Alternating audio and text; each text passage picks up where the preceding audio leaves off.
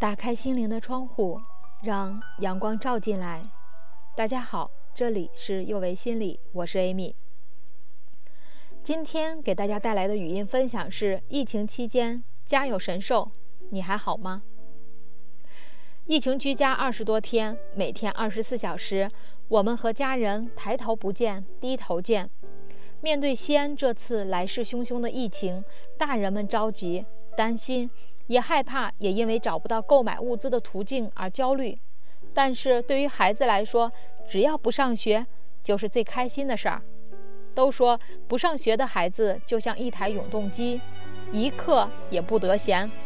不知道这段时间大家都过得怎么样呢？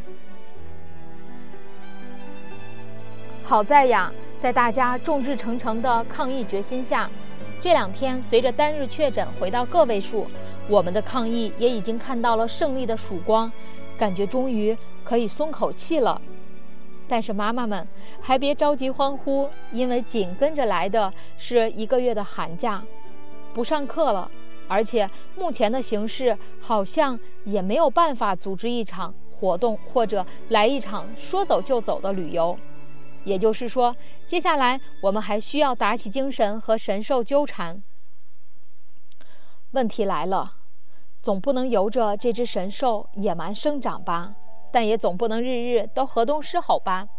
有没有什么破解之道呢？有什么办法让永动机乖乖停一会儿，而且停得自愿又充实，让家长能安心的在家办个工，让鸡飞狗跳恢复母慈子孝，真的能实现吗？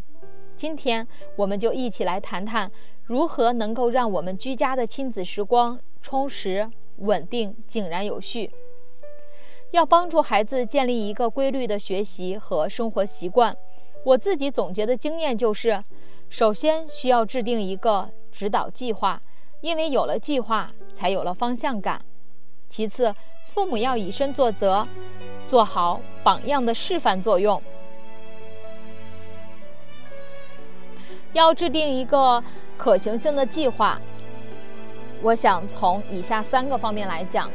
首先，第一，计划要具体，一定要用一种客观的、可测量的方式表达清楚。而不是一些自我提高的模糊概念。有的人会写上诸如“按时完成作业”“多喝水”等这样的计划，有没有错呢？好像也没有毛病。但是什么时候完成就算是按时了呢？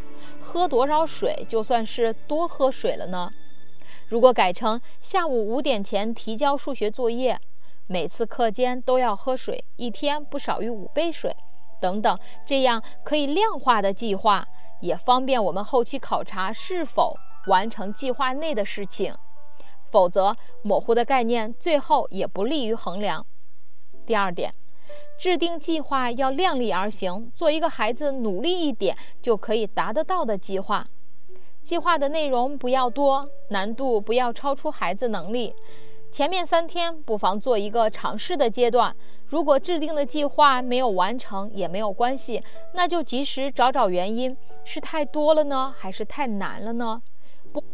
不，指责，不批评，及时对计划做出调整，慢慢的一周下来，基本上就能掌握住每日计划的量了。第三点，同时还要注意慎用物质奖励。做完就给你买零食吃，听话就给你买玩具等等，这样的说法会抹杀孩子完成任务本身的满足感。我给孩子的奖励是下周的菜谱你说了算。对于我们家的小吃货来说，这可是一个至高的诱惑呢。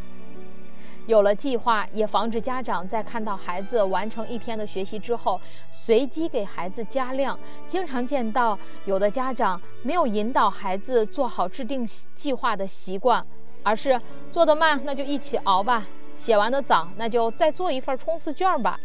试想，这样的机制下，孩子还愿意早早写完吗？因为早早写完了，还会有另外的随时出现的任务等着自己。所以，不妨列个计划，完成后让孩子有一段可以自己支配的时间。行胜于言，少一点催促。我们说啊，言传身教是一个十分重要的教育理念。当家长希望孩子不要玩手机时，家长应该主动放下手机，与孩子一同学习或进行亲子活动，而不是大声斥责与批评。尤其是对于青春期叛逆的孩子，你越不想让孩子做什么事，孩子反而更加会去做。家长希望在孩子身上看到有时间观念、讲卫生、主动承认错误等积极的、美好的品质。家长首先得身体力行，影响自己的孩子。我想家长们应该都有深刻的感受，那就是没有什么比催促一个磨蹭的孩子更痛苦的了。任你河东狮吼还是威逼利诱，他自稳如泰山。要知道，催促的时间长了，孩子大脑里对催促会产生免疫力。既然做事的节奏都掌握在爸爸妈妈的掌控之中，那么只要他们不催，说明还不着急。所以在催促中，他们要么泰然自若、自动屏蔽，要么被逼慌了，心烦意乱、哭闹不止。本来能迅速完成的小事儿，都变成压力和恐惧，迟迟做不完。防止拖延的良药，永远都不是催促。先停止催促，你才有时间去思考更有用的办法。就像学校的一日常规一样，如果你和孩子待在一起的每一天井然有序、有章有弛，孩子才能慢慢找到掌控时间的自由感，对生活才会有积极性。最后，请家长们切记，孩子在家里的作息可以适当放宽松，但不能随意散漫，否则你的河东狮吼将没有尽头。以上就是我们今天的内容。疫情下，心理健康不容忽视，关注自己，关注孩子，让我们守护好小家。疫情就要过去，让我们以饱满的精神状态，继续享受和谐美好的生活吧。这里是幼为心理，我是 Amy。虽然我们只是心理学界的一棵小树苗，但是我们努力做到我们的最好，用真诚的态度、客观专业的方式，向每一个愿意关注我们的人分享一切你想知道而我们又恰好了解的心理学知识。请记得，不管你在哪里，世界和我陪伴着你。